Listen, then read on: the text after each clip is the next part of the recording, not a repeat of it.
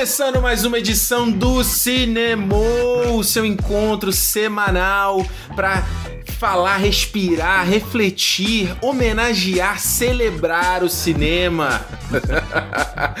Eu sou Ricardo Rente, aqui comigo Alexandre Almeida, mais uma semana. Fala, Ricardo. Fala, galera. Chegou o abraço de mãe que todos esperavam a semana inteira. E abraço é colo de mãe. A gente tem que definir isso. Gente, eu falei, eu lembro de ter falado colo, não falei Não, abraço. Falou abraço. A mãe abraça e bota no colo, pode ser. Tá bom, pode ser, fechou.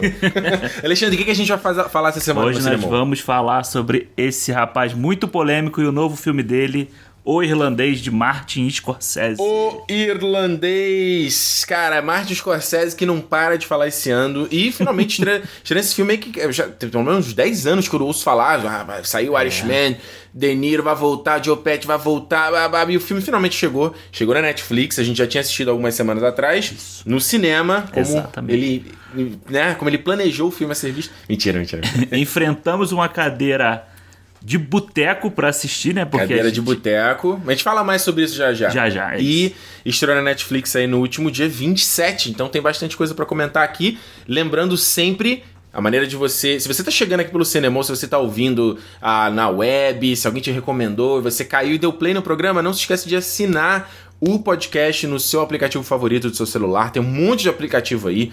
O Android, o Android vem com aplicativo para não vem, né? Não acho que não. O iPhone vem. Então Aham. lá, o roxinho. Você vai lá, adiciona. Tem, pô, Pocket Cast é meu favorito. Tem Overcast. Tem um monte de aplicativo de podcast.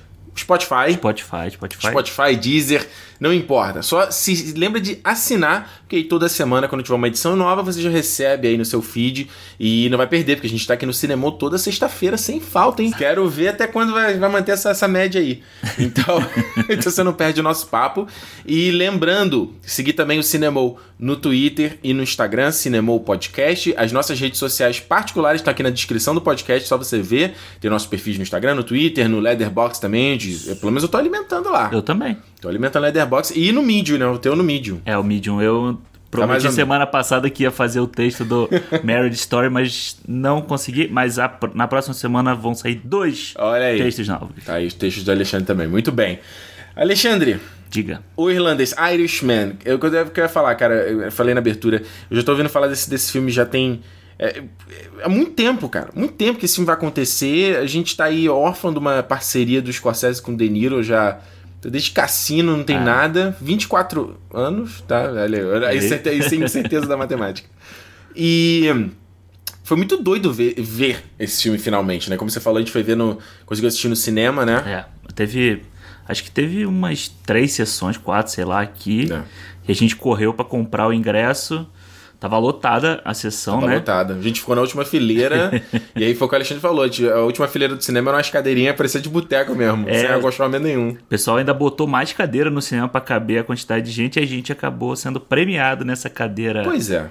maravilhosa. E aí você entra a discussão, né? Porque virou o meme da internet. Essa coisa Uhum. do Irishman ser muito longo. Ah, eu vi um cara muito engraçado, que era o Robert De Niro jovem e ele velho. Tipo, quando eu comecei a assistir o Irishman, quando eu terminei de assistir o. é, gente que- querendo dizer que a gente não pode ir no banheiro enquanto vê o É. filme. E aquele meme que você postou do cara assistindo o Irishman na moto. Ah, é.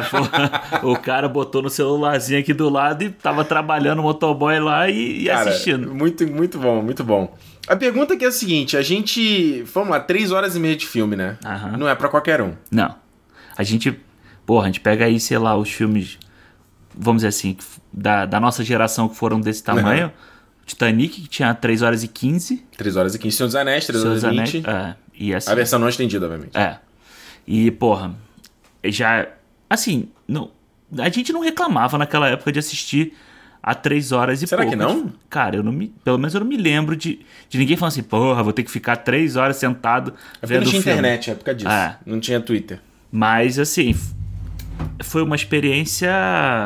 Fala aí, eu esqueci de botar o fone, acabei de reparar. Fala aí. Não, foi uma experiência, assim, que eu achei que ia me cansar. A gente ainda tava sentado, mal sentado, assim, assistindo. É. Mas, pra mim, foi, foi de boa. É, meu problema é sempre a coisa do banheiro, né? Eu sou um É. mijão nato, eu, eu fiquei preocupadíssimo. Falei, ó, se eu tiver que levantar, vou levantar e foda-se. A gente tava com tanto medo que não rolou nenhuma pipoquinha, um não nada, eu né? geralmente pego uma aguinha também pra ali só molhar o bico. Ah, nada, nada. pipoquinha nada. E foram três horas e meia aí que, tipo assim, o. Foi. É que negócio, cara. Eu entendo as pessoas ficarem chiando sobre as três horas e meia do filme, eu entendo isso, a galera não tá acostumada. Por um outro lado, você vê uma turma fazendo binge watch de série que sai da Netflix. Série de Exatamente, 10 episódios de uma hora cada episódio. Exatamente. Então, tipo assim, porra. Tanto que teve, o pessoal fez, né, a montagem na internet lá de como você assi- assistir o, o irlandês em quatro episódios. Eu vi. Eu achei legal isso que o cara É fez. legal, mas aí o cara, se fosse o Stranger Things, o cara ia maratonar quatro episódios direto e pronto, dá o tempo do. Nenhum problema, né? Exatamente, entendeu? Eu, Então, olha só, o- se você chegou aqui, né, não tá sabendo, esse, esse papo tem spoiler, tá? Então fica ligado aí. Esse filme aqui, o Irishman, você não viu o filme, hein? tá aqui ouvindo o podcast sem ligar, né? Mas ele vai falar então dessa história desse cara, o Frank Sheeran, que ele era um braço direito ali, ele é um, envolvido com uma máfia ali da Filadélfia, e que ele ata- trabalhou com o Jimmy Hoffa, que era um cara que na, né, tempos atrás, ele cara era muito conhecido, né? Era presidente do, de, da, como é que chama? Union em português? De... é, do sindicato. Sindicato, né? Sindicato dos caminhoneiros. caminhoneiros. Então, esse maluco. E, e o Jimmy Hoffa desapareceu. Ninguém nunca sabe o que aconteceu com ele, quando foi que ele morreu exatamente. E aí tem o, o livro baseado. O, li- o, livro não tenho certeza se o livro é baseado nas memórias de Mac- Frank Sheeran ou ele escreveu o livro, né? O I Heard You Paint Houses. É, eu acho que é baseado nas memórias dele. Então, que É aí, um livro de um cara sobre, sobre ele. é isso. sobre ele, e aí o filme é baseado nesse livro, que inclusive até no começo do filme, né? O nome Irishman só vai aparecer no final, né? O É. começo é I Heard You Paint Houses. Né? É, isso eu achei legal. Eu achei até que o filme fosse dividido em capítulos, sabe? Isso é legal. fosse também. aparecer isso, depois no meio do filme fosse aparecer não sei o quê. É. Mas eu, eu acho legal que a história do Jimmy Hoffa, ele é muito conhecida nos Estados Unidos. Uhum. Ele é um cara que, assim, eles até brincam com isso, de que os jovens podem não conhecer ele, mas ele era um cara que, assim, o sindicato dos caminhoneiros tinha uma força muito grande no- politicamente nos Estados Unidos. Ela era tipo uma segunda força ali, junto com os partidos e tal. E eu acho, acho uma história interessante pra gente conhecer, porque a gente conhece muito a política do nosso país e quando você tem uma obra dessa, você consegue entender como é que funciona dos outros lugares, sabe? Aí você tira um pouco aquela idealização maravilhosa que ah, lá funcionam as coisas. Pau no cu. Aí você vê como é, que, como é que são as coisas por trás realmente, entendeu? Total. E eu até, só uma curiosidade do Jimmy Hoffa, eu vi que o Jack Nicholson já fez ele no cinema. Sério? Qual Tem filme? um filme chamado Hoffa, Olha só, o não Jack sabia. Nicholson faz o Jimmy Hoffa. Olha aí. o... eu Acho que é, é, eu concordo 100% com o que você falou. Acho que, pelo menos nesse filme aqui, você vê que tipo, tem filha da puta em todo lugar. Uhum. E é o interessante dessa história, dando até aqui um, um overview né, do que, que eu achei, é você ver que no, esse filme aqui é um. Ele tá. Ele, a comparação, já vi outras fazendo a comparação, então não é original do que eu vou falar aqui, entendeu? Aham. Que é muito parecido com o que o Clint Eastwood fez com Os Imperdoáveis, sabe? Dos anos Sim. 90, que era tipo o último filme ali, era o último filme de cowboy, Aham. era meio que fechar, né? Teve aquele boom de filme de cowboy.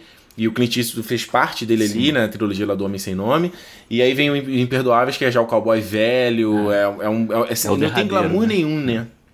Então quando você vem aqui nesse. No Irishman, ele é muito. Porque, porra, o Scorsese já fez uma porrada de filme de máfia, né? O cara, porra, ali, as máfias de Nova York é o, é o terreno do, do Scorsese. Então, o interessante do Irishman é que ele é um. É, é, é uma máfia menos glamourizada, digamos assim, entendeu? Enquanto você tinha no, no cassino, nos bons companheiros, a, a galera meio. Caralho, olha que delícia! é ser o gangster e viver esse mundo aqui. Nesse. No lado de cá, os caras fazem as manobras deles ali pra continuar tendo poder. Mas ele não, ele não tá refletindo, ah, ele tá fazendo isso por, por causa do dinheiro, por causa da droga, por causa da vida luxuosa, entendeu? É é- é- ele tá fazendo É. isso pelo poder, entendeu? É, exatamente. Eu acho que se a gente pegar os, os três filmes aí que a gente que você citou Uhum. do Scorsese, você fecha uma trilogia que os bons companheiros são os gangster pé rapado ali, que estão querendo ganhar o dinheiro deles, querem chegar a algum lugar. O Cassino é o cara que já conseguiu um status, né? Ele dá uma subida ali na história do filme. E esse é uma história de poder, é, é, sabe? É você ter o seu... Eu tenho o meu poder aqui a- abraçado e não posso perder ele. São os caras o tempo inteiro tentando contornar as situações, tem que ma mata não sei quem pra... Você faz a você- coisa acontecer, né? Exatamente, é, é a, manter o poder na mão daquelas pessoas. E ele trata isso de uma forma assim, que é o que você falou, é você a gente pega ele já de meia idade, né? A gente Uhum. não pega eles novinhos, tanto que a cena do, do De Niro bem novinho é, tem um minuto assim nele, é. É. muito rápido. E você pega eles de meia idade até ali o final da vida, então é realmente é uma coisa, é um caminho pro final, né? É um caminho ali que É. da velhice de quem tá, tá no auge do poder e o que que acontece com essa pessoa ao Com longo poder, de né? 30 anos. lá. É, exato, exato. Eu achei, e eu acho que isso é interessante, porque a gente voltando a falar da duração do filme e tal, não sei o quê, mas, porra, o cara vai pegar. Ele pega uma. Ele pega um pedação da vida do maluco, né? É, Ele são pega- décadas, de- São décadas. Então, é, eu entendo a reclamação e eu digo o seguinte, que até fazendo um pouco de crítica ao filme, tem muita coisa ali que, que, me, que eu falei, se tivesse um pouco mais de tempo seria legal. Aham. Pra entender o. para entender essa. A, a- a história um pouco melhor. Então, as partes que ele tem que passar tão rápido.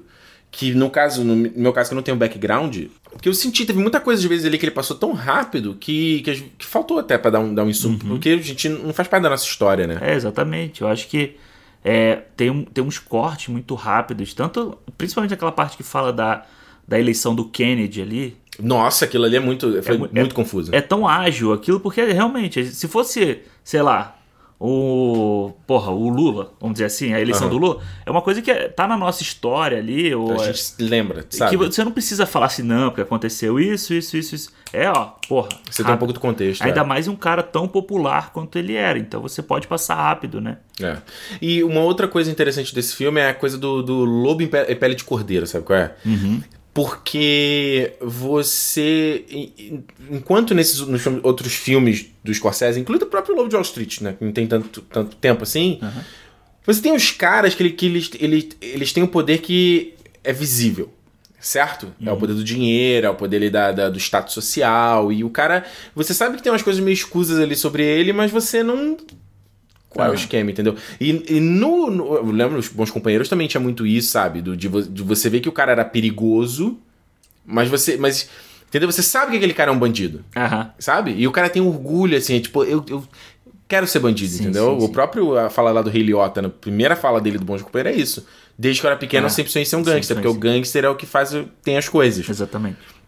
Nesse aqui, o, você tem o, o, o Russell Bussalino, do Joe Pesci, Uhum. que ele, nenhum momento no filme, acho que tem um momento só, ele fala abertamente as coisas, Sim. o que, que ele vai fazer, o que, que é sempre velado. Uhum. Ele tem lá, o, o- lá ele com o que ele vai na loja lá do cara, acho que é a loja de joias, ele fala, "Pô, você sabe que seu filho, sabe que eu gosto muito Aham. daqui, a clientela, mas o seu filho, não sei, o que." e, tipo assim, a gente tá falando, mano, corta a cabeça desse maluco. É, não, a própria cena do que o De Niro vai fazer aquele trabalho lá pro, pros Whips, Whispers. Uhum. E aí o Harvey Keitel chama ele, vem cá, eu quero falar com você. Tipo, a câmera toda hora mostra o Joe Pesci, o Joe Pesci tá olhando pra cara dele assim, tipo, meu irmão, Fica ligado. se liga, se tu falar uma, uma vírgula fora do lugar, fudeu, você vai, ó. É. E assim, eu, eu, tipo, eu passo você mesmo Sim, se isso for me liberdade. interromper, entendeu? A própria relação dele com o De Niro tem isso um pouco. Sim. Do tipo, a gente é amigo, amigo aqui, mas se precisar. É, não, não, não é, é um é business. E ele fala assim, num tom, né? A gente tá acostumado com o Joe Pesci, no, tanto no De Bons Companheiros, Cassino, até no Máquina Mortífera, pra pegar um papel mais cômico dele. Ele sempre verborrágico, assim, gritando e tal. Cara, nesse filme ele tá sereno, né? A gente, a, gente, a gente chega nessa parte, a gente chega na parte do, do elenco. O, eu acho. Eu, eu, o que eu acho. Então, você vê esses caras. Justamente isso que você falou mesmo, né? De tipo, ele não levanta a voz, ele não vai É. falar que vai fazer isso, que vai arrebentar, que vai. E no Joe Pesci em outros filmes falaria isso, né? Vou te arrebentar, vou fazer isso, vou fazer aquilo, Sim. aquilo outro. Acho que, é, acho que é o Bons Companheiros que ele fala um negócio da prisão. Ah, não, é o. É no Cabo do Medo. É no Cabo do Medo? Qual? Tem um, porra, tem um filme do Scorsese que o cara fala: olha, eu vou te mandar pra, pra, pra, pro hospital, você vai entrar em coma, eu vou pro hospital. Quando eu estiver saindo do hospital, eu vou te dar uma coça de novo. Acho que é o Cabo do Medo isso. É o não Cabo do Medo? Eu não, não, o Cabo do Medo é o que ele sai da prisão. Tem um filme, acho que é o Joe Pesci. Me lembra aí, gente. Quem tá ouvindo aí, me lembra dessa fala. Que ele fala justamente isso. Eu vou acabar e você vai estar saindo do, do hospital, do, do, do coma, eu vou estar saindo da prisão, eu vou te meter a porrada de novo. Cara, é. Então você tem esse caso. Você tem o, o Jimmy Hoffa mesmo, que ele era um puta filha da puta, mas ele não se via como um filha da puta. E ele, pela, na visão das pessoas, ele era um cara maravilhoso. A própria Peggy, né, a Anna Peckin, Peckin, ela odiava o pai, né? Mas o Jimmy Hoffa era tão escroto quanto, ele só não metia a mão na massa, que acho que foi pior ainda. Mas a imagem dele é que ele ajudava as pessoas, né? Exatamente. A primeira cena mesmo, né? Você vê que o De Niro, ele, ele vai... Ele, ele, na primeira oportunidade de dar um golpe, que é o negócio lá do transporte das carnes, Aham. ele não titubeia, faz e depois vai lá, não, porque eu sou o cara aqui do Uni, eu sou um trabalhador pobre, eu nunca falhei é, Ah. no meu serviço e você tá aqui me incriminando. Até o juiz fala, né? Se você trazer um próximo trabalhador aqui, eu vou acabar com você. Né, E quando ele tá falando pro próprio advogado, que o cara pergunta se ele fez o negócio, ele fala assim, não. É, como é que, é que ele fala? Ele fala uma coisa do tipo: Ah, eu sempre trabalhei duro até o momento que eu roubava eles. Pois é. Entendeu? Tipo assim, não, eu sou um bom trabalhador, eu roubava aqui, mas eu sempre trabalhei duro. Pois é, eu acho que é muita fala do, do rei romano lá, do Bilbo Salino. Aham. Tá até no trailer, né? Que ele fala, ó. Você, só que seu advogado tá pra te defender. Você bebe no serviço, você bateu alguém no serviço. Aí no final ele fala, ah, você quer que eu fale? Aí ele fala, não, não sei o quê. E, e é isso, o filme ele nunca vai abrir. É, e eu acho bem legal como. Os, que o Scorsese, cara, assim, a gente tá falando de filme de gangster, né? Uhum. Mas o cara já fez comédia, já fez Filme infantil. suspense, já fez o filme infantil do Hugo, fez documentário. Então, cara, ele, esse filme, ele vai transitando em vários gêneros, assim, até. É. Tipo, essa cena mesmo do, do advogado, cara, é engraçada pra cacete. Quando O ele, Jimmy per- Hoffa é engraçado. quando ele pergunta pra ele assim, tipo, já bateu em alguém? Aí o Deniro, no serviço? Não Tipo- on the job? É. Aquela parte que tá o, o Hoffa que ele, que ele fala. Ah, o Tony falou que. Como é que é? O Tony não tá feliz com alguma coisa que você fez. Que Tony? O Tony. É que Tony? Todos eles são Tony. Italiano só sabe dar o nome de Tony. É, exatamente. Eu acho que ele trabalha, assim, o suspense, a comédia, ele faz muito bem, assim, essa transição de uma coisa a outra totalmente natural. Numa conversa, É. ele já vai. E aí que eu te falar, cara, é por isso que é uma coisa que eu entendo que não é pra todo mundo, um filme desse não é pra todo mundo, e entrou muito no hype por conta das declarações do Scorsese e da Marvel, e por conta do filme estar na Netflix e virou meme. Então muita, acho que muita gente foi ver o filme e tipo, ah, porra, caralho, que filme chato. Eu vi gente também, também, né? Nossa, que filme chato, é velho conversando, nossa, que porre. E eu entendo isso. Eu entendo, não é pra todo mundo. Só que, cara, eu acho que, beleza, o filme é longo, 3 horas e meia, são 3 horas e meia, mas o filme tem uma agilidade de não parar. Ele, ele, você vê que o Scorsese ele só vai reduzir a velocidade do filme pro final. É, quando eles reduzem. Quando eles reduzem a velocidade da vida, exatamente, entendeu? Porque eles ficaram velhos, já estão. Que aí o filme, o pacing do filme vai devagar. Quase não tem música de fundo. É, é o som, né? Flat ali. Então, e no começo, quando ele fala que, pois, é um dos maiores filmes do Scorsese, de fato é, cara. A escala, você consegue ver isso na tela. É absurdo, né? A escala é muito grande. Um, cara, uma porrada de set, uma porrada de setup de câmera, né? Toda hora. E, e- e às vezes é o que você falou, são shots curtos também, né? A parte da guerra é um short curto. Aham. Tem um outro que ele tá dirigindo. eh, Tem hora que ele, que ele vai falar. Ele vai falar sobre a casa tá sendo. É, bugged, como é que eu chamo? Tá Do- tipo grampeado, né? Aham. Porra, ele dá um close no, no De Niro que é um. Que, mano, deve ser um, dois segundos, cara. É, é muito, é muito rápido. É, esse início dele é muito ágil. Eu É? acho que a primeira hora do filme é de, é de uma agilidade. muito rápido. E- Eles estão vivos, sabe? É, assim, é aquela coisa assim, porra, tô começando agora. Tá no quero- prime, né? É, quero conseguir a- o trabalho aqui. O Deniro fala, porra, tive- teve mais uma filha, então ele tem que trabalhar mais. Então ele vai nessa escala rápida, rápida, rápida, até a parte do. Que ele fala com o Jimmy Hoffa no telefone. Uhum. Então dá- são, sei lá, 50 minutos assim, de um pique muito rápido Sem dúvida. do filme que passa assim. Uma hora você já passou. Pois é, aí é que eu tô te falando. Eu vi recente, há pouco tempo esse o Light of My Life. Como é que é o nome desse filme? O filme do. Do, do, Do Casey Affleck. Casey Affleck, que ele, que ele dirigiu. O filme é legal, é. O filme tem menos de duas horas e ele parece mais longo do que o Irishman. Ah. Porque é a câmera não se mexe, é cena que quase não corta, é o cara só falando. E ele quer, tem todas as intenções por trás dele ali, de querer passar a vibe da. Ok. Então, tipo assim, nesse aqui, porra, às vezes tem uma cena que não vai ser nem. Que, nem 30 segundos, nem 30 segundos, é. Menos. Eu acho assim, a forma como a história é contada, você tendo duas linhas do tempo ali, É. é- é- cria essa agilidade, porque você tava falando do filme do Casey Affleck. Eu vi aquele filme da Meryl Streep, da Netflix também, o A Lavanderia. é. E é rápido, é um ritmo rápido, mas é chato, sabe? A forma como ele conta é de uma forma tão idiota, assim, é tão. Sei lá, ele quer ser engraçadinho, não consegue. É. Que, cara, eu tava assim, puta que pariu, esse filme não acaba. Aí fui olhar, tinha 40 minutos de filme, porra, e o filme tem uma hora e meia. e não acabava nunca. Esse filme, Eu lembro que a gente tava no cinema e aí o cara na minha frente tinha um relógio que acendia. Assim, da puta, acendia é. não, que ficava o brilho do ponteiro. Uhum. E nessa hora ele levantou a mão assim, porra, tinha passado uma hora de filme já. Eu falei, caralho, Dois tempos, né? muito rápido. E é- esse negócio que tá falando da escala, o elenco, não só o elenco principal, né, os caras principais, mas o elenco secundário é muito grande. A quantidade muita de gente. gente que ele tem que dominar ali numa cena só é muito absurdo. Não, e parte disso é o trabalho, a gente sempre acredita tudo ao Scorsese, mas tem a própria a Thelma, né? A Thelma Shoemaker, que é a editora dele sim. já há anos e anos e Sempre, né? anos, sempre edita os filmes dele.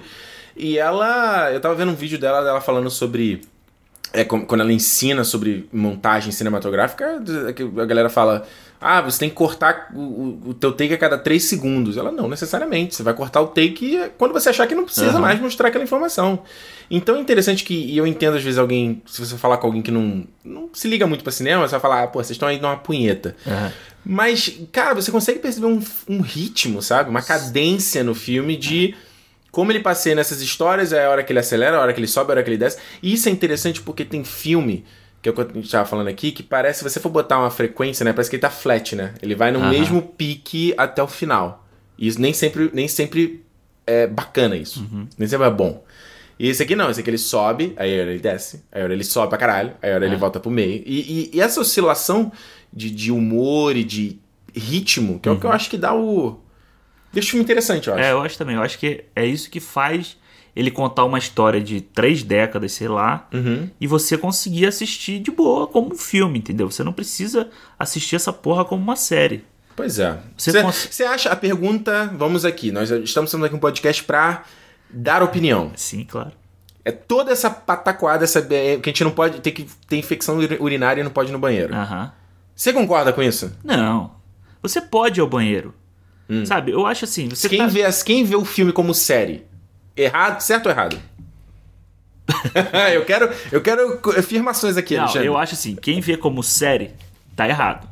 Tá errado. Tipo, se você vir uma hora hoje. Assim, ah, não, hoje eu só vou ver uma hora. E Uhum. a, pra ver amanhã mais 30 minutos, essas coisas. Eu, aí eu não concordo. Aham. Agora, se você tá vendo em casa, porra, aí o filme deu uma parada ali, cortou de uma cena pra outra, você pausa, vai no banheiro, pega alguma coisa pra comer, pega não sei o quê. Não tem problema nenhum, cara. Se- até porque o cara fez um filme pra Netflix. Netflix é um negócio de, pra você ver em casa, não é pra você ver no cinema. Tu viu do, do Scorsese? Ah, não vê o filme no, no iPhone. É, cara, porra, aí Ah, é... não vê o filme no Ossos iPad. do ofício é isso, cara. Se você fez é pra aquela plataforma, as pessoas se acostumaram a ver, porra, indo do- pro, pro trabalho, indo, sei lá, no ônibus. Vê quando ou- dá. Vê quando dá. Agora, eu acho que isso funciona pra série. Se Não você pro quer filme. pro filme, você quer ver- em casa no tablet deitado na cama, tudo bem. Posso falar, falar a verdade? Pode. Então, a gente já eh, chegou à discussão aqui. Eu Aham. Não sei se a gente ter visto esse filme no cinema fez tanta diferença assim. Eu concordo que tem filmes que sim. Aham. Vocês- o próprio O Rei, lá do- da Netflix. Sim. Pô, esse filme eu queria ter visto no cinema. Ele tem um ritmo mais lento, ele tem mais diálogo, tem uma cena paradona. Em casa, porra, a mão ali pra você ir pro celular e pegar e olhar a timeline e você desconectar do filme é muito Exatamente. fácil. Aniquilação, outro filme que também foi. Eu vi no cinema, foi ótimo ter visto no cinema. Eu acho que ele não funciona em casa. Eu, Eu vi em casa e realmente não funciona por causa disso. acho em ca... eh, no cinema ele funciona melhor.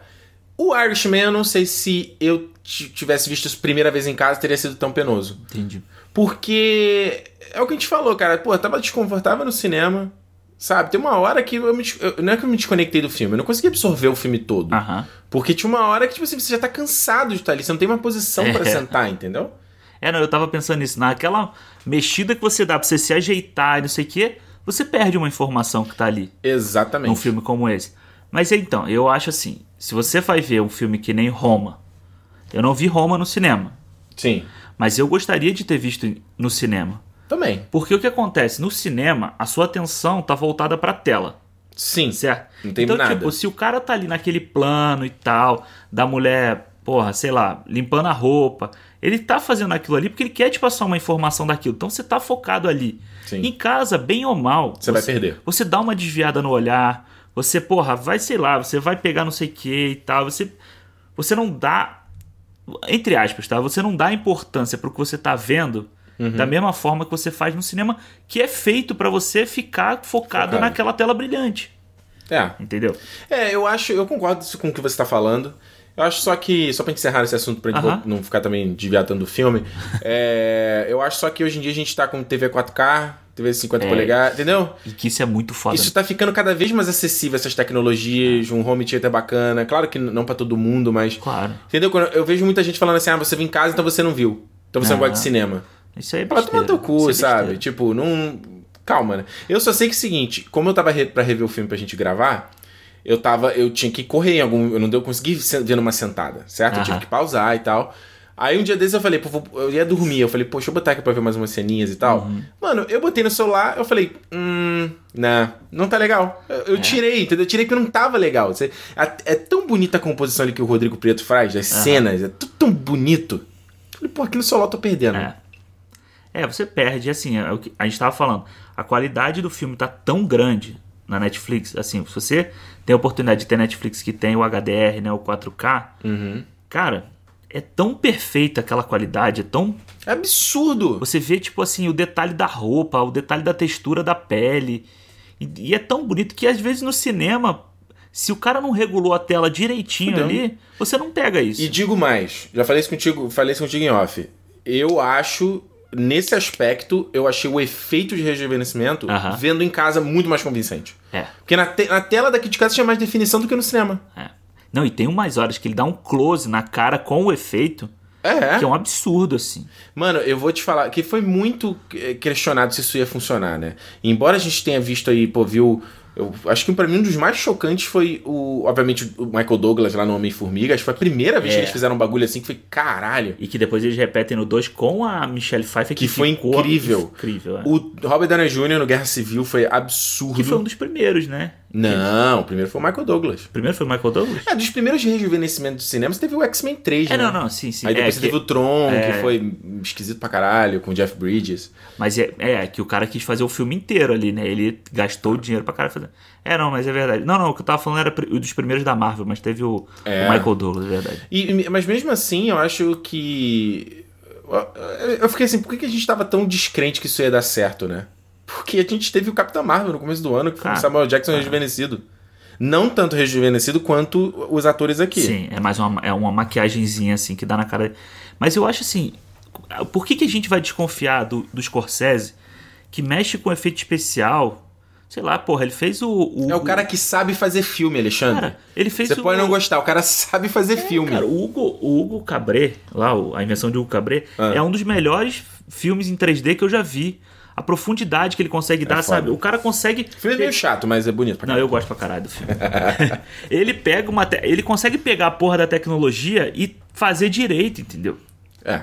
Qualquer coisa. Então, por que, que a gente vai desconfiar de um cara desse? É, foi, tro, foi trouxice, né? Que mais, eu lembro que saíram mais imagens, a gente eu até eu cheguei a postar no Twitter, assim, achei esquisito. Mas falo sem, sem, sem sombra de dúvida, cara, eu achei o efeito de rejuve- rejuvenescimento divisor de águas. É, eu também. Porque daqui pra frente, meu irmão, pra gente ver ator É. jovem E mais uma- e mais nos filmes. E ele dá uma esfregada na nossa cara porque ele mostra o o Joe Pesci e o Robert De Niro velhos no início do filme. Pra te dar e aí impacto. ele, puta, ele corta pra cara deles novos. E cara, o Joe Pesci novo, a gente deve ter gasto uns 50 milhões de dólares só na bochecha dele. o cara parece É. um bulldog hoje em dia, né? Tá lá. E ele parece o cara do Esqueceram de Mim, porra. Do Esqueceram Na hora que Mim. ele aparece ali. É.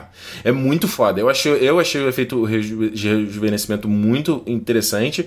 E é o que eu te falei, assim, tem. é, Você vê que também, na parte que ele tá no, no exército, que é a cena que ele tá mais jovem, o Scorsese mostra ele de longe, É. o close-up é muito rápido, entendeu? Então ele, ele entende também a limitação Sim. da parada. E você não. Eu não, eu não senti falta assim, ah não, eu queria que esse shot aqui fosse um pouco mais longo. Não, ele mostrou o que tinha que mostrar e cortou, sabe? Ah, não tem necessidade daquela cena se alongar, né? Não tinha necessidade. Não tinha necessidade. Porque tem uns que, na verdade, vão se alongar como show-off de efeito especial, isso que eu quero dizer, entendeu? Ah, sim, sim, com certeza. Mas acho que você vê esses caras. A primeira coisa que você faz ali é falar quão velho estão esses caras hoje. E tu vai ver entrevista, o De Niro tá muito vovô. Aham. O Carol Patino tá muito vovô. E assim, o Alpatino eu não tinha noção de como ele tá com o rosto envelhecido. É. Então no filme eu não eu tava naquela assim, ah, aqui eu acho que tem um efeitozinho porque eu sei que vai passar mais uns anos. e tal, não sei o que. Mas aí quando você vê o cara hoje, tu fala assim, caralho. Foi muito bom. Foi, foi. Eu, isso, nesse aspecto, eu acho que não tem nada, nada a dizer. A única coisa realmente que, que é um problema físico da parada é a questão da fisicalidade. É. Porque por mais que o cara esteja interpretando um maluco de 40 anos, quando ele vai meter a porrada lá no cara da, da mercearia, você vê que é, um, é o De Niro de 70 anos, ele não se mexe direito. É, entendeu? você vê tem, na hora que ele. que o. o eu esqueci o nome dele, o Navalha lá, como é que é o nome dele? O, Navalha? É, é o Bob Cannavale lá. O, sabe, sabe quem é o cara que tá Ah, sim, sim, sim, sim. Ele pega e ele fala assim: Ah, vamos lá que você, o fulano quer falar contigo. E aí você vê os dois andando juntos, um cara de 40 e poucos anos e o Deniro. Você vê que o Deniro anda com uma pessoa de 70 e poucos anos. Milímetros Pô. durinho, né? É. Ah, pode crer.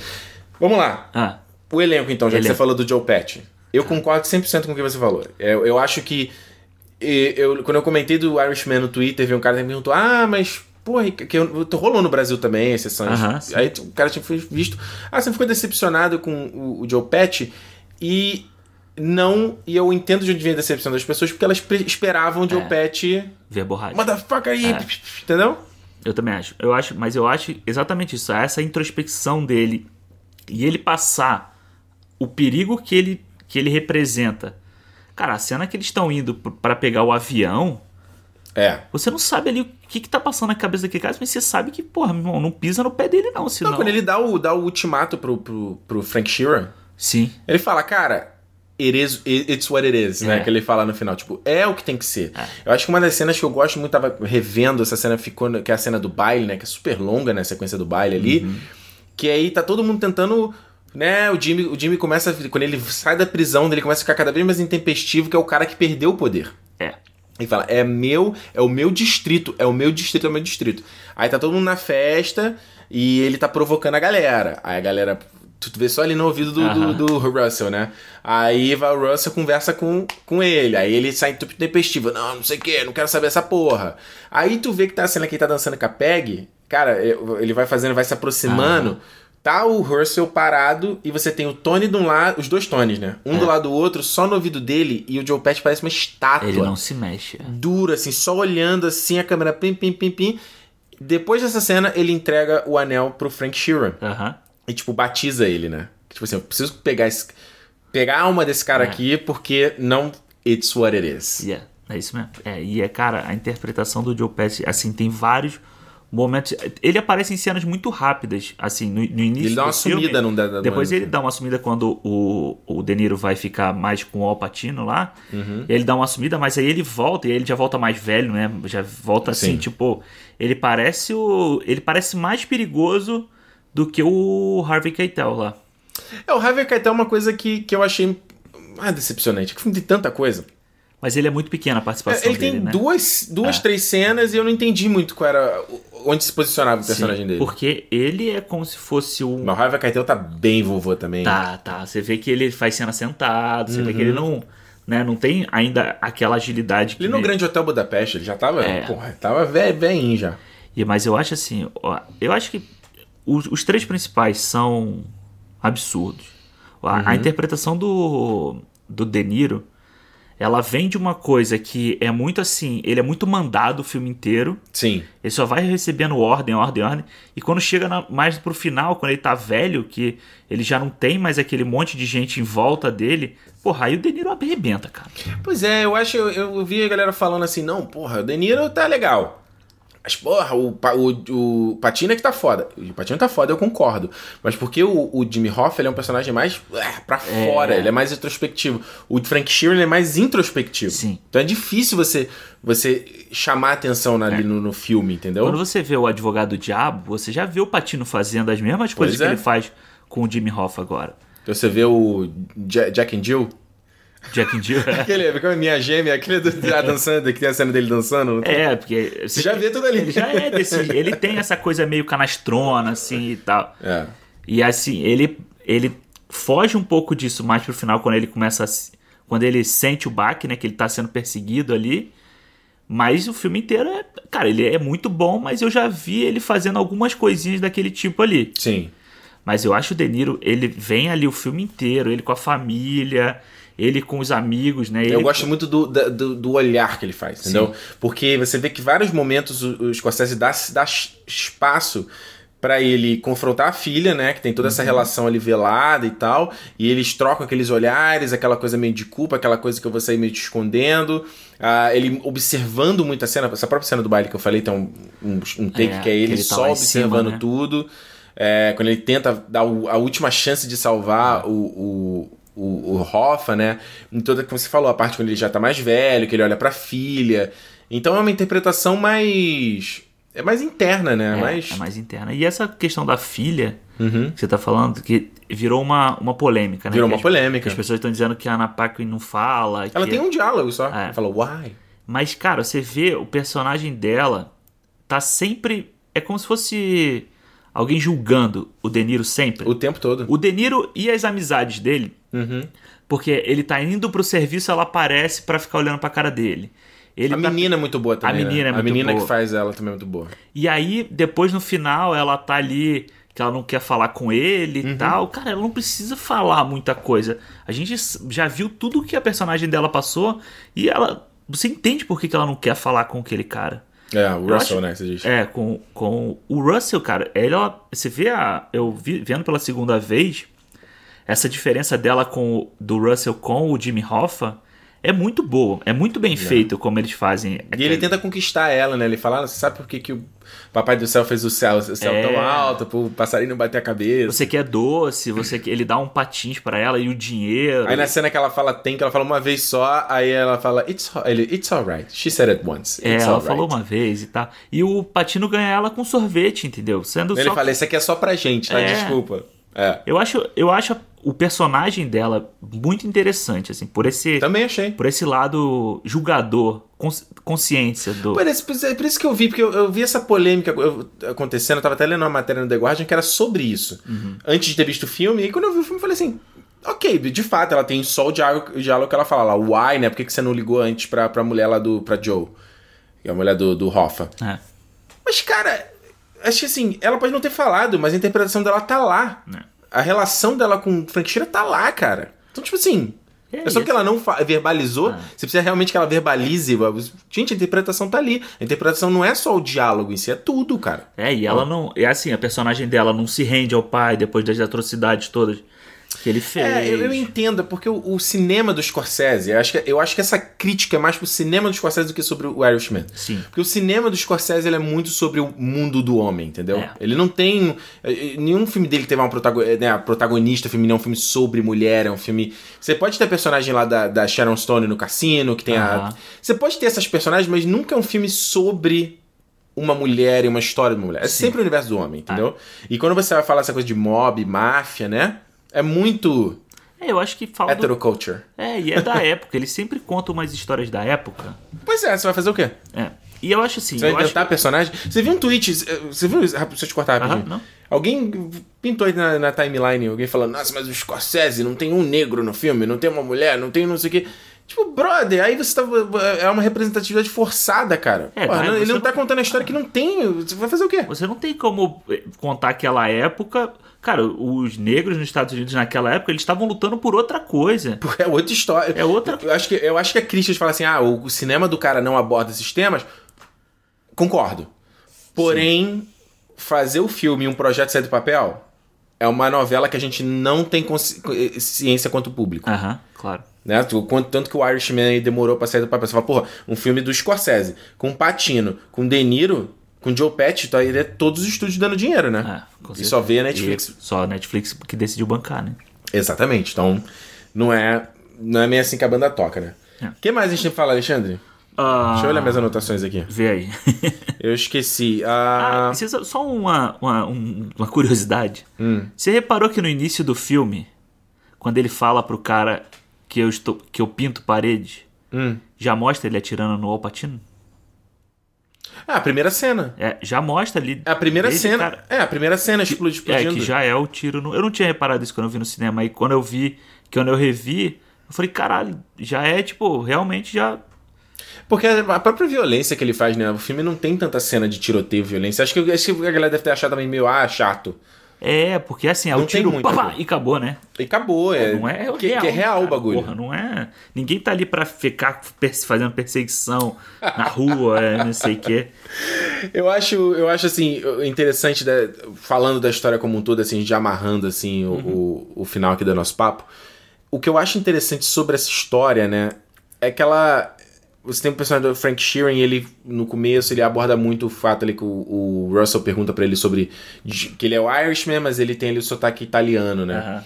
Aí ele fala da guerra e tudo mais. É interessante que mesmo na guerra, ele fala que o próprio capitão dele não dava a ordem aberta do que, que ele tinha que fazer É. que ele tinha que passar lá o- os soldados inimigos, ele não fala. Ele fala que, ah, isso Que- tem que ser resolvido. É, que ele fala que você, você tem que entender que, de, que do ponto A ao ponto B, de vez em quando você tem que desviar ali e fazer É, uma. é- é interessante você ver, então, que, que o, o personagem do Frank Sheeran no filme todo é, é- é mostrado dessa forma, como um, um soldado, entendeu? Sim.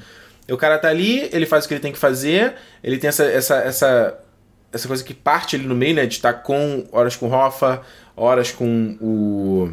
O Joe Pesci. o Russell, né? E, e acho que essa que é uma virada legal do filme, de você, você esquecer do Russell e depois falar, não, a lealdade dele é com o Russell, não é com o Hoffa. Ele tá ajudando o Hoffa. É, quando ele, quando ele questiona. os- Mostra bem isso na hora que ele tá ajudando o Hoffa e mostra que o Russell tá apoiando o Kennedy. Pois é. Então você vê que ali. E depois, quando ele volta pra falar, ah, por que, que você faz isso? Aí ele fala que não, ele tem que se adaptar, ele tem que saber o que é o melhor e pra isso e pra isso. Então você vê, tipo. Mais e tem uma, uma vez. discussão de que, quem tem o poder real, né? Exatamente. Tem o poder fake e o poder real. E é mais uma vez o Joe Pesci en- na entrelinha falando pro De Niro, ó, se liga o lado que você tem que ficar. Exatamente. Eu acho brilhante uma coisa que, ele, que, ele, que eles fazem aqui, que é quando vai apresentar a pessoa, mostra o nome do cara e como o cara morreu. Aham. Cara, e assim, o filme fala muito sobre. O filme tá, fala muito sobre fim da vida, né? Tipo, todo mundo morre, todo mundo. Então, todo mundo que tá aparecendo e sai do filme rápido, ele já deixa claro como a pessoa morreu. O pai do Kennedy, que eles só citam, aparece. Ele não lá. mostra morrendo. Não mostra morrendo, mas mostra ele. Só aquele shot do cara sentado, de roda nossa. e como ele morreu. Que, que shot lindo aquilo aí. O fulaninho que chegou, morreu com sete tiros na cabeça. O fulano, sabe, tipo, ele tá sempre comentando, deixando claro assim que é é uma é uma vida que uma hora você vai chegar ao fim de qualquer forma que não é assim o, o certo. O certo não, mas o o normal, né? É, eu acho que o filme, ele. Eu discordo um pouco do que você tá falando. Eu acho que ele. ele a, parada do filme é mais de, tipo assim. Vale a pena no final do dia? Tipo. Você. Como é que eu vou dizer assim? Eu acho que. que- ali no final, quando você tá ele, ali- ele sozinho, Sim. né? E o tal padre ali, tipo assim, a gente pode se arrepender. Ele tá- o padre tá querendo, querendo que ele Aham. fale alguma coisa, né? A gente pode se arrepender e a gente pagar os nossos pecados, a gente fez o que tinha que ser feito. Depois ele, quando ele fala com a filha dele também, né? É. Ele fala, ah, eu fiz o que. né? Eu tava ali tentando dar uma vida boa pra gente. Eu acho que o que ele discute um pouco é tipo assim, vale a pena? Uhum. no final? Vale a pena tudo isso? E eu acho que ele dis- ele discute de uma maneira sutil também como o Scorsese fez nos outros filmes dele. Quando você tem lá nos Bons Companheiros, no final, tá o, o personagem do, lá, do, do Heliota, Tony, né? Acho que era o nome, não lembro. Tony. Que ele tá paranoico, Aham. viciado em cocaína, ele tá, ele tá saindo de carro, ele tá sendo vigiado pela polícia. Porra, isso não é um bagulho que. Você pode ter glamourizado no começo, mas acho que chega um ponto que você fala, é essa a vida que você quer? Isso vale a pena? Você tem o próprio Jordan, Jordan Belfort lá do Sim. Lovejoy Street. O filme é super engraçado e interessante, você vê as loucuras das festas ali. Eu, Ricardo, eu falo assim, eu, eu não gostaria de estar nesse ambiente. Sabe? Então eu acho que há uma, uma reflexão que, tipo assim, nesse filme é um pouco mais aparente. Tipo assim, o, o preço que você paga pra algumas coisas, ou. ou, ou- no- beleza, ele, soube- ele- teve aquela vida lá, o companheirista, aquela galera que ele viveu junto. Mas no fim, tipo, ele tá sozinho, cara. É. Ele termina o filme ali, eu acho que o, a ulti- o último shot, inclusive, que ele es- escolhe é puta melancólico. É. Que é ele deixando a porta aberta e sozinho, sem ninguém, sem o pessoal da máfia, sem família, sem nada. E ele era passar o Natal, né? Que o cara até Era o falou, Natal, o, é. o pastor fala, ah, eu vou voltar depois do Natal. Ele, ah, já é Natal? Ele fala, ah, eu não vou pra lugar nenhum. É. Que vida é essa, brother? Foda, né? E eu vi, eu vi até alguém falando sobre comparando essa cena com a do Poderoso Chefão, né? Ah, é. Que um é a porta fechando com todo o poder e o outro é a porta semi-fechando com o cara que perdeu tudo. É. Eu acho que isso, o, o interessante, naquele, no final ali, quando o cara até pergunta, né? Tipo, mano, todo mundo morreu, cara. Você tá te protegendo quem nessa Ah, o história? policial, né? Pergunta pra ele. Pois é, o que, que você tá fazendo isso aqui? Não tem mais ninguém pra você proteger, todo mundo morreu. Pelo menos dá informação do que aconteceu com o Hoffa. Pra gente. Pra família dele ter algum Sim. conforto, né? E ele. e Depois, quando ele fala com a menina, que ele fala do Hoffa, a menina não sabe nem quem é. Uhum. Então é, eu acho que, ao meu ver, ele mostra. Cabe a você se você acredita ou não em religião, vida após a morte, purgatório, essas coisas todas. Aham. Eu não acredito, mas você vê que assim, a galera. O cara meio que tava pagando em vida, sabe? Acho que só o fato dele chegar a ver. Eu acho que o lance quando ele mostra de, de como a galera morreu e o fato do Frank ter chegado vivo até o final, Até o final. ele foi o último. Tipo assim, ele foi sobrevivendo uma guerra. A chance do cara ter sobrevivido foi era um mil milhão, sacou? É, Ele quase morreu quando ele ia queimar a lavanderia. exatamente. Ele quase morreu Ele ali. quase morreu. E se ele tivesse peitado o Russell pro, Jimmy Hoffa, o Russell teria matado os dois, obviamente. Exatamente. Ele teria mandado alguém matar o. o... Se ele não completasse o serviço, que alguém completasse. Exatamente. É. Então eu acho que o- o- ele chega no final ali, contra todas as expectativas, vivo, cara, vivendo com um monte de fantasmas, sabe? Vivendo com um monte de morto em volta dele ali. O Só com lembrança, né? Só com lembrança. Tipo, mano, tudo isso que você viveu, isso não. é- Eu acho que é um pouco também o que ele faz ali no final do Gangue de Nova York, sabe? Ele Aham. mostra toda aquela batalha ali. Pra no final mostrar que todo mundo tá no cemitério, cara. É. Que é o que ele, ele faz isso com o. Com o Matt Damon no final do, do Infiltrados também. Com o Matt Damon conseguiu, se safou ali e tal. Mas no final veio o Mark Wahlberg lá e. tuf, dois tiros na cabeça dele. Irmão, tudo que você conquistou acabou e não tem. Não tem ninguém pra chorar por você, porque nem a Vera Farmiga, a, a médica, estaria lá pra chorar por ele. Cara, foda, né? Vamos lá, Alexandre. Balanço final. Acho que eu vou primeiro, né? Hoje é você. Hoje sou eu. Cara, o que, que há mais a ser falado do que, do que eu já falei aqui do Irishman, né? É um, é um- Cara, é filmão com F maiúsculo, entendeu?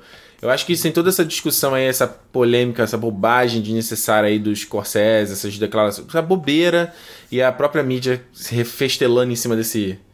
Essa porra, entendeu? Mas é, é, existem. Não que esse filme é melhor do que o, o- filmes da Marvel, entendeu? São filmes. Claro. filmes. Só que esse aqui você vê que é o cinema mesmo, entendeu? É o, é o cinema. É, você tá contando de história ali e. e- e- e- pô, as interpretações. Cara, a gente tá falando, cara, aquela cena, por exemplo, do, do, do, Hoffa né, no presídio com o cara, com o Tony, que é o Tony fala: cadê o dinheiro da minha pensão? É só um diálogo, né? É só um diálogo, cara. É só um diálogo. E de todas várias, eu não nem ficar citando assim, mas tem tanta cena memorável, sabe? Que é só dois atores falando um com o outro. Entendeu? E aí é o que você vai no fundamento do. Não tem pirotecnia, não tem efeito especial, não tem nada. São, é, é, é atuação, é o roteiro trabalhando pra te entregar uma parada foda, entendeu? E isso aqui o Irishman tem pra caramba.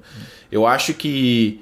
Porra, foi um filme aí, como eu falei, né? Tanta expectativa, tanto tempo esperando acontecer esse filme. Esse encontro dessa galera, sabe? Eu acho que é, é- é engraçado que o filme tem um pouco dessa metalinguagem também, de tipo. Aham. Sabe? Enfim chegou esse momento, né? Não, é, é que tipo assim, a gente tem que. Até fazendo aqui um paralelo com o Gugu, por exemplo. Aham. Olha onde é que eu tô indo.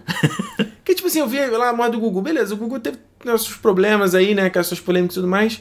Mas, tipo assim, caralho, foi um maluco que eu via na televisão. Você nunca imagina que o cara não vai estar mais aí, entendeu? Tipo assim, vai, cara. Vai. Uma hora. Vai, tu vê todo mundo indo embora, sabe? Tu vê o. o- eu acho que eu lembro do. A gente falou do Watchman, Watchman na semana passada. A Sally Júpiter, que ela fala, tem uma cena, que- um filme muito boa que ela fala: Ah, o futuro tá. tá como é que é? O futuro se incerto enquanto o passado tá cada vez mais vivo, cada vez mais vibrante, entendeu? Porque, tipo assim, quem você viveu, quem você conheceu, quem. Tipo, vai embora, entendeu? É.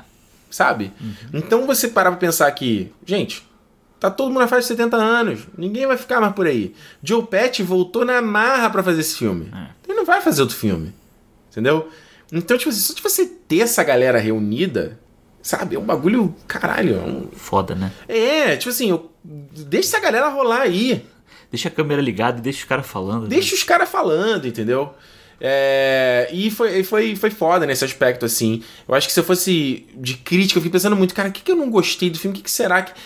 Eu cheguei muito na parte só de justamente que a história em alguns momentos seria confusa. Eu falar, pô, será que, será que se esse filme fosse uma série, uma minissérie? Uhum. Será que não resolveria todas essas polêmicas? Uma minissérie com nível tipo HBO, que o próprio Scorsese já fez, né? Sim.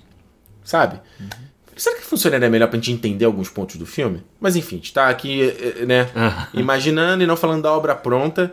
Eu acho que foi, cara, foi bom pra caramba, três horas e meia, que, que é longo, mas eu revendo o filme, sabe, deu pra apreciar mais ainda, tem cenas uhum. que eu uhum. quero rever. Não é fácil fazer isso não, Alexandre. Cinco estrelas, mano. Cinco? Tem, é. que nota vou dar? Quem sou eu? Quem sou eu pra Quem falar de sou eu? Se você perdeu não, uma estrela aqui. Eu entendo que não é para todo mundo e, porra, o último filme dele é lá, O Silêncio, eu achei um saco. É um, é um filme que tem muita coisa legal. Mas, porra, tem uma coisa que falei, Scorsese. Meu Deus. É. Entendeu? Uhum. Mas, cinco estrelas, filmaço, filmaço. É, cara, eu acho assim também, eu acho... Cara, o Scorsese é um dos meus diretores favoritos, assim. Uhum. É um cara que, sabe, você consegue... Você fica assistindo o filme e é, é aquele momento, caralho, caralho, um é. atrás do outro, sabe? Assim, tipo... Cara, quando ele tem um domínio tão forte da, da cena e tal... Quando eles fazem aquela parte da, da barbearia que é um cara vai matar o outro, os caras estão dentro da barbearia, a câmera sai, aí na hora que os outros estão subindo a escada, ela volta com esses caras, e ele passa da barbearia e para numa flor e tem a morte. Você vê, tipo, o cara tem um domínio tão grande daquilo que ele tá fazendo, ele sabe o que, que ele tá fazendo, entendeu? É, é. é tipo, porra. muito não, mestre, né, é cara? Muito mestre, assim. O cara, porra, aí você.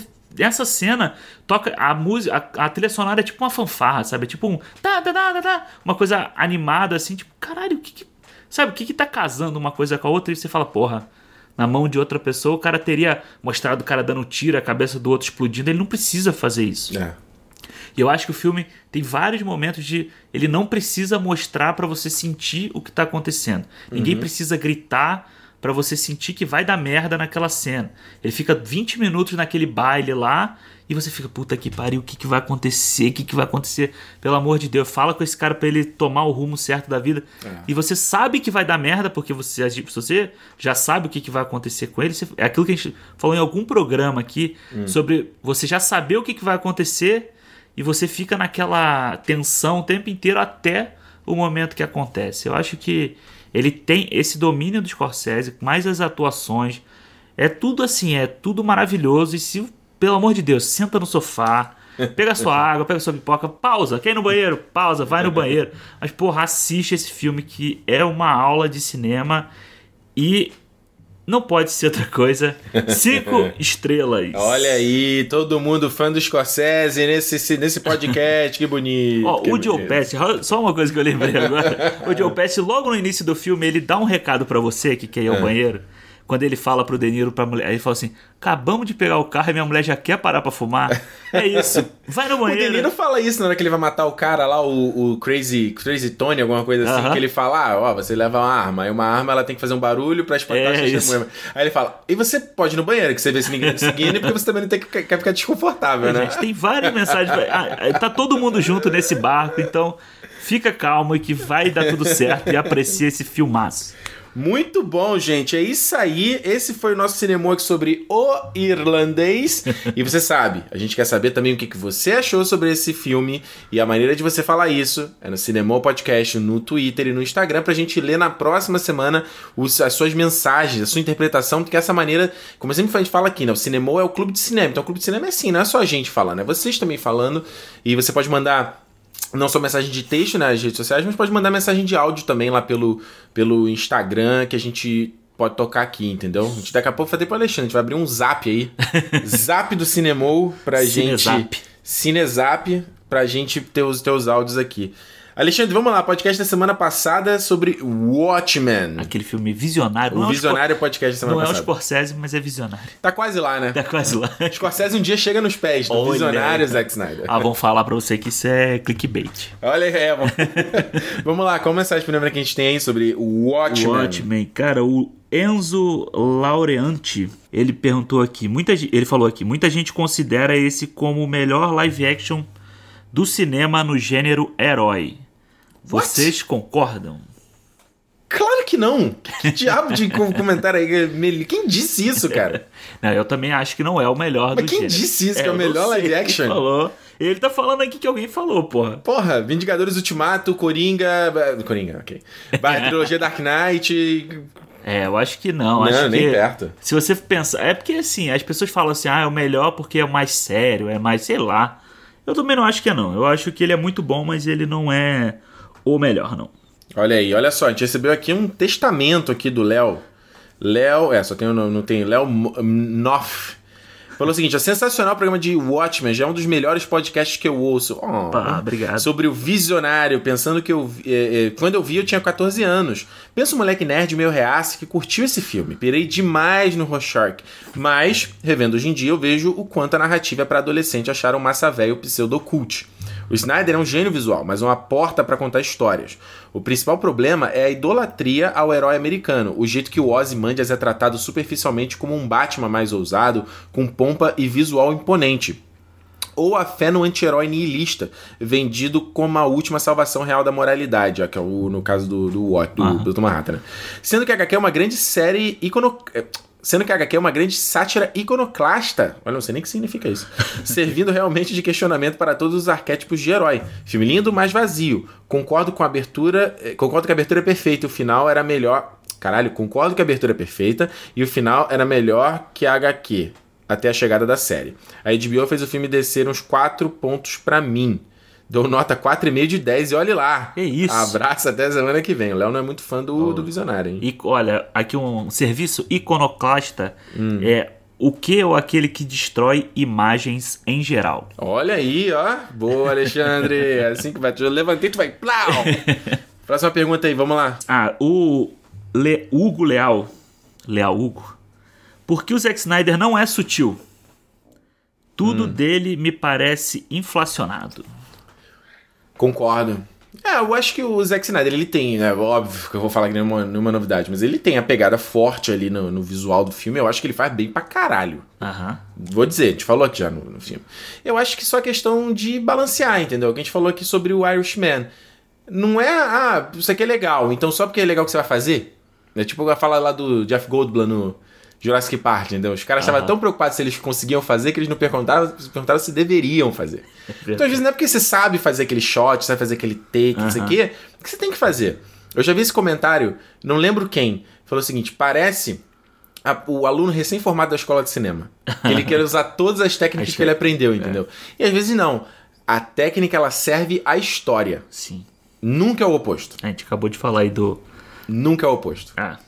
Certo? É, ele tem, é, ele tem, quer, tem essa idolatria, né?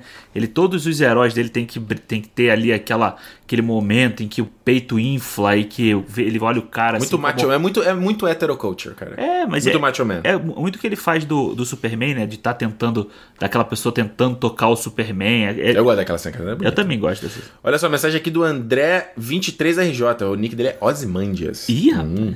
Muito bom programa. Uma coisa que o Snyder diverge claramente da obra original são os uniformes que são ridicula- ridicularizados pelo Alan Moore Uhum. como algo patético e espalhafatoso. Já no filme é super estilizado e glamuroso, como tudo dele deve ser. Que é o que a gente falou aí, né? É, que é verdade. Ele é o. O traje do Ozymandias no, no, na- no filme é um. Porra, é o Batman. exatamente. Com mamilo e tudo. Ah, e o próprio Coruja na, na, na HQ, ele, é, a- o uniforme dele, ele tem uma barriga ali, você vê que ele tem uma barriguinha várias vezes, uma barriguinha não, uma barriga bem saliente, até aí no filme não, é. Quando, ele pode até ter, mas quando ele bota o uniforme fica bem chapado, fortão, assim, né? É, verdade. Quando você tá procurando aí, olha aqui, a minha mensagem pedindo do Lucas Matos, tá perguntando aqui. Gente, qual a música, o nome da música da- do podcast, da intro?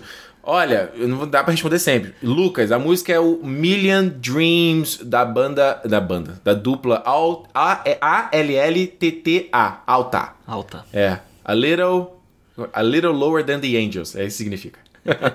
Eles são dupla aí de, de, de. sei lá, rap, de qualquer coisa. O Gabriel, Gabriel Garro, eu acho que esse é o sobrenome dele, Hum. ele perguntou se a gente acha que o Zack Snyder foi a escolha certa pra dirigir o filme. Se ter... O que, que você acha? Você acha que Não. teria algum outro cara pra dirigir? Ah, aí a gente é o que eu tô falando, né? A gente vai ficar na possibilidade do Si, é a possibilidade infinita, mas eu acho que o Zack Snyder não. Porque ele é bom. É, é o que eu tô falando, é, a gente falou isso no podcast. O cara ele veio do, do 300, foi um sucesso. Ah, então beleza, esse é o cara que. Esse é o maluco que manja de quadrinhos, Aham. entendeu? Não é bem isso. Na parte visual, ele arrebentou. Ele traduziu coisas da HQ pro filme. Mas obras, no caso dessa, como o Watchmen, ela tá falando sobre. Pô, tem muito subtexto, tem tudo. é- é- Tem coisas que são mais sutis, entendeu? Que no visual não vai resolver Sim. sabe? Então, é uma coisa que eu falei, por exemplo, quando a gente falou do Exterminador do Futuro, o último, Dark Fate. O Tim Miller é um cara que manja do visual, dos efeitos, da ação, mas quando você tem que falar de coisa de sentimento, É. de como você evoca isso, isso é uma parada muito mais difícil de fazer, eu sinto, sabe?